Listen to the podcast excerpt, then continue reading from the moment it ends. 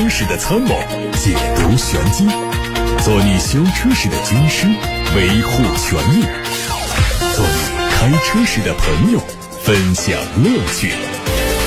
调频九二七，傍晚六点半，董涛说车，只和车友在一起。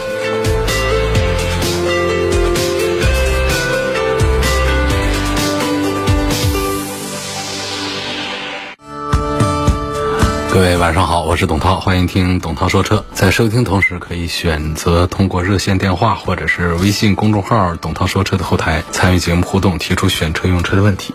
我们先看今天的新闻。昨天晚上，东风雪铁龙在武汉迎来了三十周年庆。作为一家拥有纯正法式基因的全球品牌，东风雪铁龙始终坚持以人为本、大胆创新，致力于为客户提供三百六十度舒适标杆体验。至今已经赢得了三百二十万车主的支持和信赖。三十二月为爱见证，东风雪铁龙和一千三百多个家族因爱而聚，相聚东湖岸边。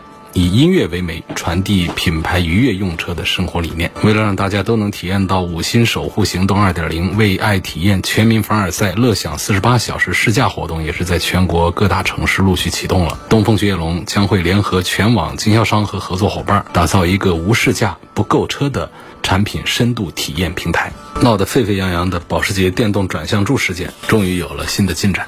昨天，保时捷中国发布了保时捷关于转向柱电动调节功能问题的解决方案。针对此前承诺过恢复转向柱电动调节功能的客户，保时捷将履行承诺，免费提供相关服务功能的恢复。初步估计，这项服务将从二零二二年第三个季度开始分批启动。对于最终没有恢复相关功能的客户，将提供统一金额的补偿方案。此外，对于所有受影响客户，保时捷将提供整车一年延长保修服务，以表达歉意。值得关注的是，保时捷并没有发布对于最终没有恢复相关功能的客户会提供多少赔偿金额。如果保时捷当初就以正确姿态面对消费者，也不至于把这件事闹这么大。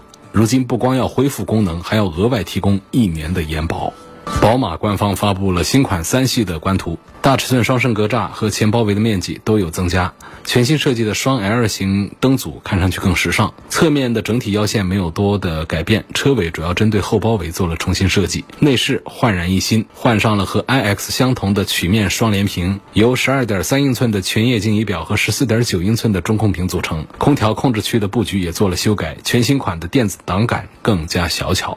坦克三百官方改装套件申报图在网上出现，增加了车顶行李架、涉水喉、备胎罩、保险杠和机盖装饰件，以及带有电接头的牵引装置。全新设计的进气格栅上的坦克字母 logo 看起来非常的粗犷，轮毂采用的是和车身相同颜色的防脱轮毂，并且采用了全地形的轮胎。坦克三百一经推出就大火大卖，而且推出的几款改版车型都是很受欢迎，在二手车市场上价格也是水涨船。高，不得不说，厂家大力发展周边改装这招非常的高明，不仅可以增加产品的附加值，同时也能满足广大车友的改装和个性化需求。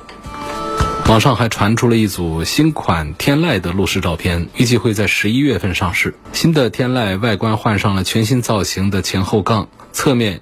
延续了撞色车顶，尾部升级了 LED 灯组，车内配十二点三英寸的触控大屏，标配无线充电。新车交强险数据显示，今年的一至四月，天籁的销量为四万三千九百多辆，同比下滑了百分之三点五六，不到丰田凯美瑞、本田雅阁的表现水平。这次针对现款被吐槽最多的卤素尾灯和中控小屏做升级，优化之后的产品力会得到一些提升。通用汽车的全球执行副总裁最近表示，到二零二五年，通用汽车将在全球范围推出超过三十款电动车，其中超过二十款会导入中国市场。届时，中国产能预计会提升到一百万辆。随着奥特能平台的发布，通用成为全球首家采用无线电池管理技术的车企，量产电池包的容量覆盖到五十到两百千瓦时的不同规格，能适应从轿车到 SUV 到大型皮卡的各种车型，最大续航里程约七百二十四公里。还有媒体曝光了疑似2023款奥迪 A6 Avant 车型的配置手册。值得注意的是，新款奥迪 A6 Avant 将会为 45T FSI 车型提供四驱，动力参数进一步升级，40 T FSI 车型的最大功率提升到204匹，45T FSI 车型的最大功率提升到265匹。在配置方面，手册显示，全系将增加后排头枕，升级智能泊车，但取消了防盗报警、点烟器和烟灰缸。另外，40 TFSI 车型还会增加黑色套件和前前排座椅通风选装四五 TFSI 车型标配了前排座椅加热。二零二二款的欧拉好猫木兰底版上市，四款车型补贴后价格十四万一到十七万一。好猫 GT 车型的售价十六万九。主要的升级是全系标配了智能驾驶辅助功能，包括自适应巡航、智能过弯、智能巡航辅助、交通拥堵辅助、自动紧急刹车、行人非机动车安全辅助、交叉路口辅助、车道居中保持和智慧躲闪。不过好猫 GT 并没有升级这些配置，和老款一样需要选装，价格一万块。全新一代标致四零八的无伪装实车在国内出现。新车的无边界中网是非常具有张力，内部采用了散射状的点阵设计元素，视觉效果非常精致。两侧大灯组也做了调整，比现款更有科技感。荣威官方发布了全新的第三代 RX 五的内饰官图，可以在滑移轨道上实现左右三十厘米的滑动距离的二十七英寸的四 K 超清分辨率大屏，非常的抢眼。奇瑞 QQ 无界 Pro 已经下线，发布售价，四款车型的价格是七万九千九到十万一千九。造型方面，封闭式的格栅融进了波纹的设计，并且配备隐蔽式的门把手和车顶的行李架，车尾的风格和车头相呼应。各位刚才听到的是汽车资讯，现在开始来看大家的选车用车提问。傅先生，他在今年的二月二十四号。买了一辆东风风神的 A 叉七，到现在呢，对方只给了车辆的环保证书、车辆一致性证书和三张发票，购车合同啊、PDI 检测报告这些资料都没给我，我多次索要，一直推脱，我用着很不放心。问到哪儿可以对车辆做一个全面详细的检测？我不知道你这是在哪一个经销商手里买的啊？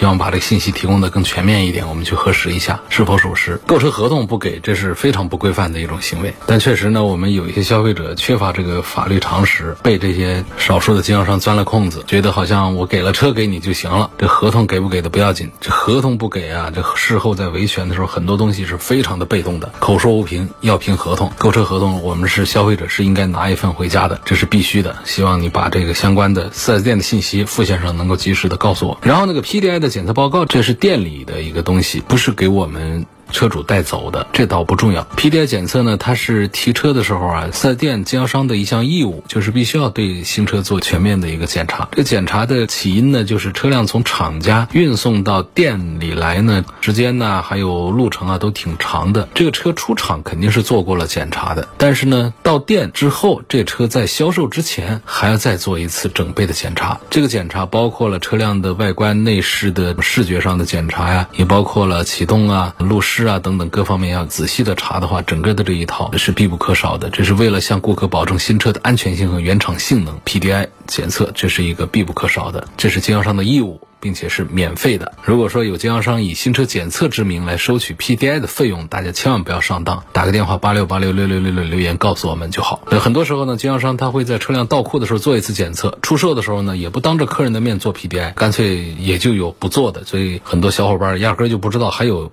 PDI 检测这么一个事儿，其实比较正规的 PDI 检测啊，如果做的那个的话，整个流程还得好几十分钟呢。甚至有少数的品牌呢，店里的师傅会拿着 PDI 的工作单呢，来当着我们客户的面来做这样检查，这是非常少见的一种做法。大多数的是我们提车之前，店里是已经按照厂家的规范做过了 PDI 的检测。那么检测的工作单呢，一般是店里来做留存，不会给我们消费者带走的。所以傅先生反映的这个问题，我觉得主要就在于提了车。不给合同，购车合同不给，这是很不规范的一种销售行为。希望傅先生能够把详细的这个四 S 店的信息发送给我。下面有个朋友问：皇冠的陆放和汉兰达的油电混合在性能方面做一番对比，还问汉兰达的油电混合啊，呃，是建议买它的两驱版呢，还是建议买它的四驱精英版？这个说一下，其实这两个车呢。就是差不多的，他们在同一个丰田之下做的两个产品，就是你要对比这个汉兰达跟这个陆放，它们在性能上有些什么区别的话，这都非常的小，实际上是属于一回事儿。你看尺寸上是一回事儿，轴距是一回事儿，然后你再看动力水平，就是两点五的混合，两点五的发动机呢，不可能说给一汽丰田做一个，给广汽丰田做一个，它肯定就是用的统一的一套动力系统，这个区别都非常的小。你看到在价格上呢，会有一点点的区别，配置上会有一点点的区隔，基本上是可以忽略不计。我现在呢，刚刚结束了对于全新的第四代汉兰达的试驾，我感觉这个车呢，就对于我们需要一个宽宽敞敞的一个丰田车的朋友来说呢，买汉兰达是一个很好的选项。确实，汉兰达在三十万左右的中大尺寸的 SUV 当中，它的销量从推出来到现在。一直是非常的旺盛的，在全球范围卖的非常多，在中国呢，到现在已经卖了一百多万台，家家提车都是代表着市场对它的认可，那用户满意度啊。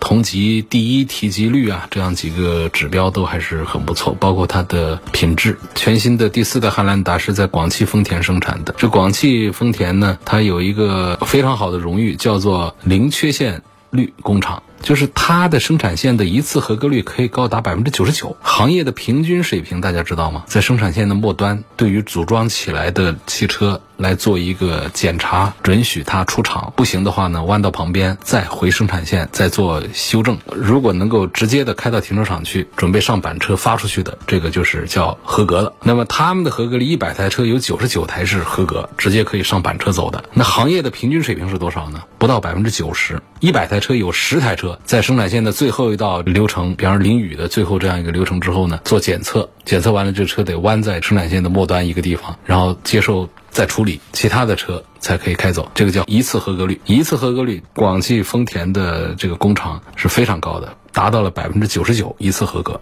一百台车只有一台车。需要重新搞这个品控啊，还是很不错的。另外，作为这个混合动力的全新的第四代汉兰达呢，它的续航也是表现非常的强大。给我的这个时候，我看表上显示的是一千二三百公里的样子。基本上呢，就是从厂家的宣传上讲，就是一箱油能够跑一千公里的超长续航。而且它用了电机之后呢，它的低速的那种起步的时候没有发动机的介入啊，车子就像电车一样的开动起来，走低速非常的安静。整个感受来自于丰田的 TNGA 的 K。平台，TNGA 平台还分高端、低端、中端呢。它这个是属于高端平台 K 平台的这个产品，还是值得信任。下面有个朋友说，我每天通勤跑七十公里左右，想买一辆混合动力的车。你上次给我推荐了鲲鹏 E 八，这个车质量怎么样呢？另外呢，我最近在看比亚迪宋 PLUS 新能源，这销量很高啊。这两个车相比啊，各有一些什么样的利弊？这两个车呢，是一对竞争的对手。首先在品牌上呢，比亚迪和奇瑞。是一个正当竞争。那另外呢，就是两个产品，宋 Plus 新能源和瑞虎八 Plus 鲲鹏一家，他们不管是在尺寸上，还是在价格上，包括这动力的形式上，都是刚刚好的一对对手。他们之间呢，我觉得奇瑞其实它是比较擅长于做燃油动力，比亚迪呢还是更擅长于做电动的动力一些。所以我们看得出来呢，同样价位你买到的瑞虎八 Plus 的动力体系是 1.5T 发动机来配电动机，宋 Plus 呢？它也有 1.5T，它的 1.5T 就要比瑞虎8 Plus 鲲鹏一家的 1.5T 的功率数据都要小一些，就光发动机功率数据小一些，并且呢，价格呢也到了二十万上去了，也就是这个瑞虎8 Plus 鲲鹏一家的十五万多，对应到宋 Plus 新能源的十五万多的是什么呢？是个1.5升的自然吸气来配的电机，这个提速的表现，它就相对于瑞虎8来说，它就慢多了，就小多了。所以从这个角度讲呢，其实在两个车。车的制造品质啊，这些方面都是相差无几的。只是在技术含量方面，在动力的表现方面呢，瑞虎八 Plus 鲲鹏一家同样价位下是要强于宋 Plus 的新能源的。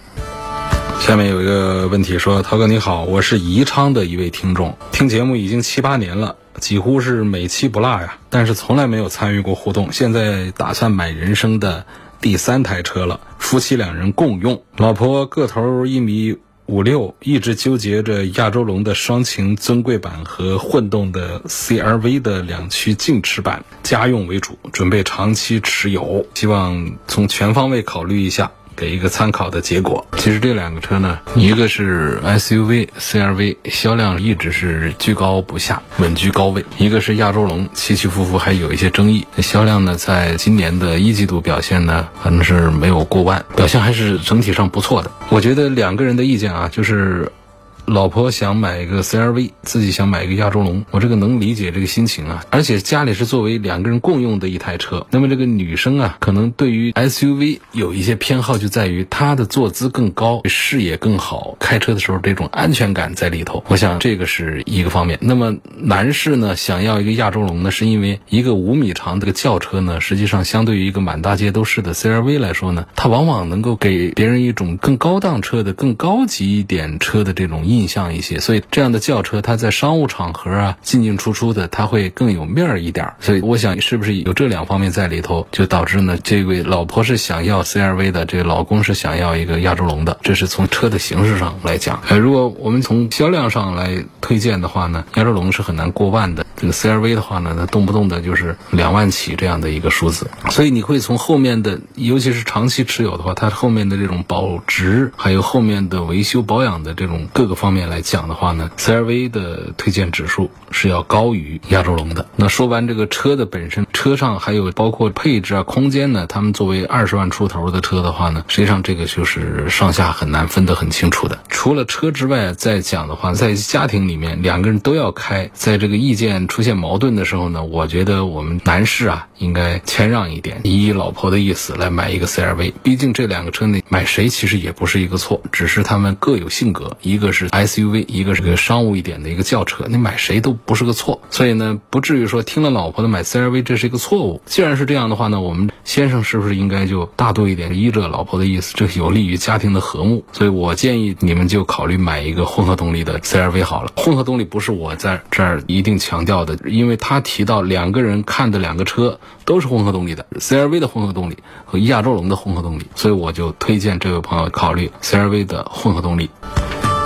有个朋友说，我是二零一六年的一七款的宝马五二五。按照现在比较萧条的经济环境啊，我这种类型的车适合开多少年、多少公里再换新的车？这个经济环境是一回事，主要还是看我们个人的收入水平啊。在经济环境再怎么差的时候，总有的人他的收入不受影响，甚至是在萧条的经济环境中能够暴富。那总有人在非常繁荣的经济环境下，收入越来越差。生意做得越来越差，单位越来越不景气，都有，所以这不是跟经济环境来对比，说我们什么时候换车，他也得看自己的收入水平。接下来几年你看好还是不看好？一般来说，正常的这种收入起伏不大的情况下，一个五系。的车开个八年、十年的这种情况，那车是够用，是没啥问题。一六年买的这样的车的话呢，现在我觉得这车的体质正好的这个时候，现在不考虑换也是可以的。那么再等到下一代这个五系出来的时候。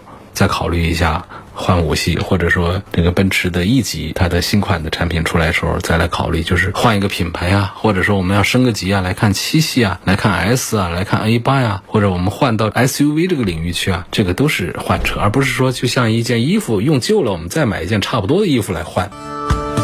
有网友问：大众 CC 近期会不会改款？今明两年不改的话呢？同等配置推荐买掀背的还是买猎装的？掀背猎装就看你对这个外观方面的喜好了。